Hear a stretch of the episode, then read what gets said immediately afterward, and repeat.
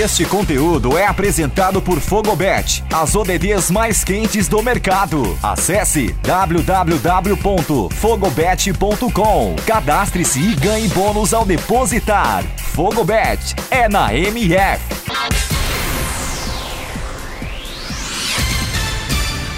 Olá, eu sou Eduardo Couto. Começa agora o Boletim MF Paralímpico com os destaques dessa segunda, 30 de agosto, nos Jogos Paralímpicos Tóquio 2020. Vem com a gente!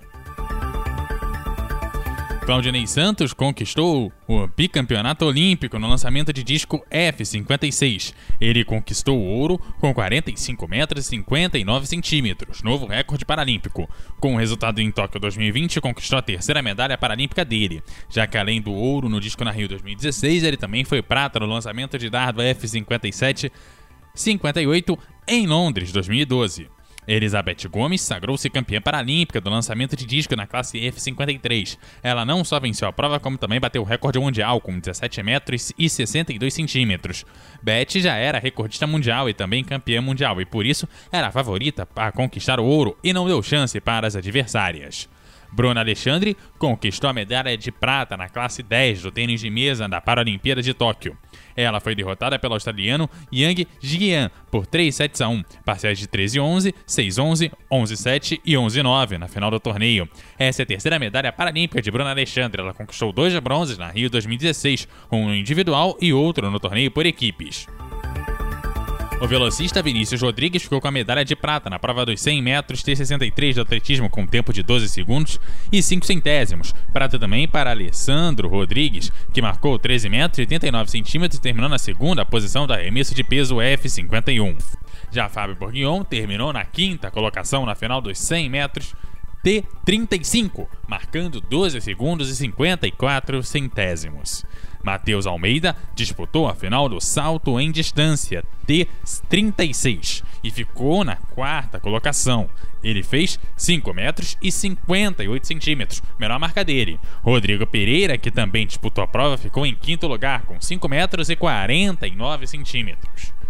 Daniel Martins não conseguiu se classificar para a final dos 400 metros T20. O brasileiro chegou em quinto lugar com um tempo de 50 segundos e 10 centésimos. Gustavo de Oliveira Dias, que também correu na prova, fez o tempo de 51 segundos e 12 centésimos e não avançou à final. No lançamento de dardo F64 masculino, os brasileiros Francisco Jefferson e Denilson Floriani, que são das categorias F44 e F42, terminaram em quinto e sexto, respectivamente. O Brasil terá duas representantes na final da prova dos 100 metros T11. Jerusa chegou em primeiro lugar na bateria que disputou e fez o tempo de 12 segundos e 26 centésimos, enquanto Talita Simplício chegou na segunda colocação na bateria que competiu, com um tempo de 12 segundos e 32 centésimos, suficiente para se classificar. Lorena Spaladori ficou fora por 2 centésimos. Com oito gols de Jéssica, a seleção feminina de goalball venceu o Egito por 11 a 1. Encerrando o jogo, após abrir 10 na frente do placar a 8 minutos do tempo regulamentar e se garantiu nas quartas de final do torneio feminino de goalball. A seleção brasileira de futebol de 5 somou mais uma vitória nos Jogos Paralímpicos de Tóquio 2020 ao derrotar o Japão por 4 a 0. Com o triunfo, o Brasil se garantiu nas semifinais, mas ainda aguarda a última rodada para saber o seu adversário. A principal atleta do Brasil no tiro com arco, Jane Carla, caiu ainda nas oitavas de final para a italiana Eleonora Sarti, campeã mundial em 2015. O placar final foi de 146 a 140 para a italiana. Com o resultado, Jade Carla se despede dos Jogos Olímpicos, já que junto de Andrei Castro caiu para a França também nas oitavas na disputa por equipes mistas. Jair Perillo perdeu nas quartas de final da classe W1 para David Drahoniski, da República Tcheca, por 140 a 129. Alexandre Galdini foi eliminado na fase classificatória da prova de carabina de doar 10 metros na classe RH2 do tiro esportivo paralímpico. O brasileiro somou 622 pontos após os seis tiros disparados, ficando apenas na 23ª colocação.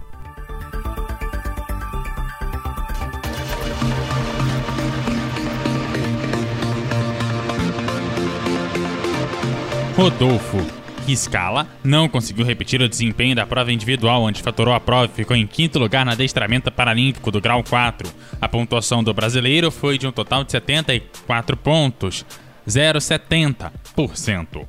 José Carlos Chagas, da classe BC1, e Maciel Santos, da classe BC2, venceram na sessão da bocha paralímpica. Eles estão invictos e encerraram a primeira fase na liderança dos grupos que competiram, avançando às quartas de final de forma direta.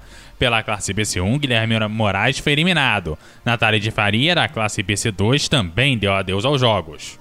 No grupo E da categoria BC4, Eliseu derrotou Liung Yung Wing de Hong Kong por 6 a 4, chegando à terceira vitória em três jogos e também garantiu a classificação para a próxima fase. Gervani Calado e Matheus Carvalho da classe BC3, que estavam eliminados, despediram-se da competição individual com nova derrota, coincidentemente para dois sul-coreanos. Evani perdeu para Kim Hanzo por 6 a 0, enquanto Matheus perdeu para Jeong Hong-won por 3 a 1. Evelyn de Oliveira, da BC3, já estava classificada para as quartas e venceu o australiano Daniel Michel por 3 a 2, chegando à terceira vitória em três jogos.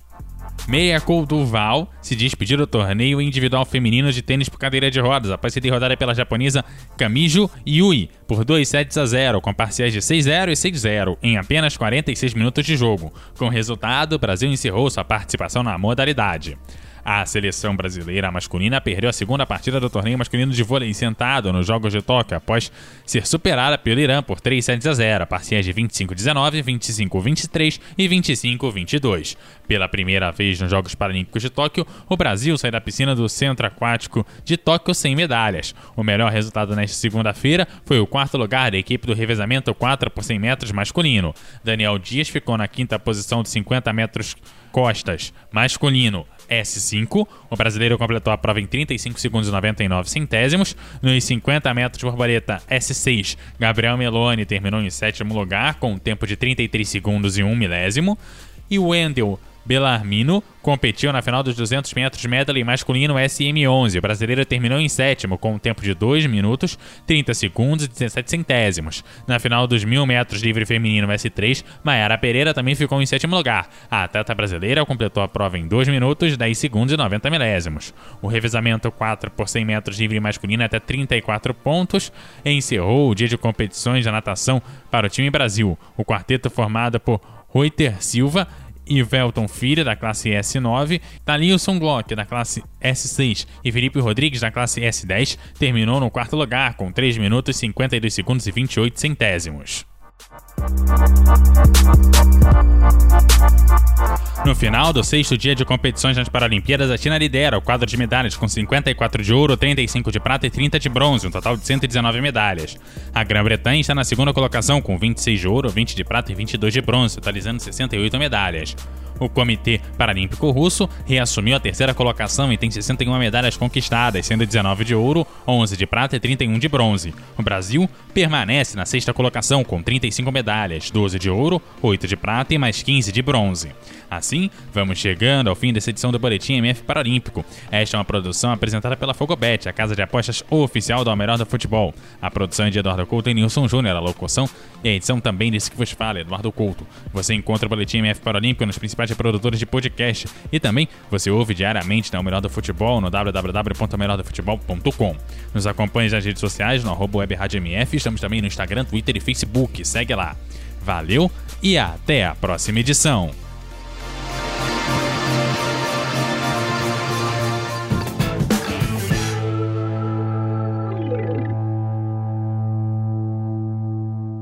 Você está conectado com a melhor web rádio esportiva do Brasil. MF.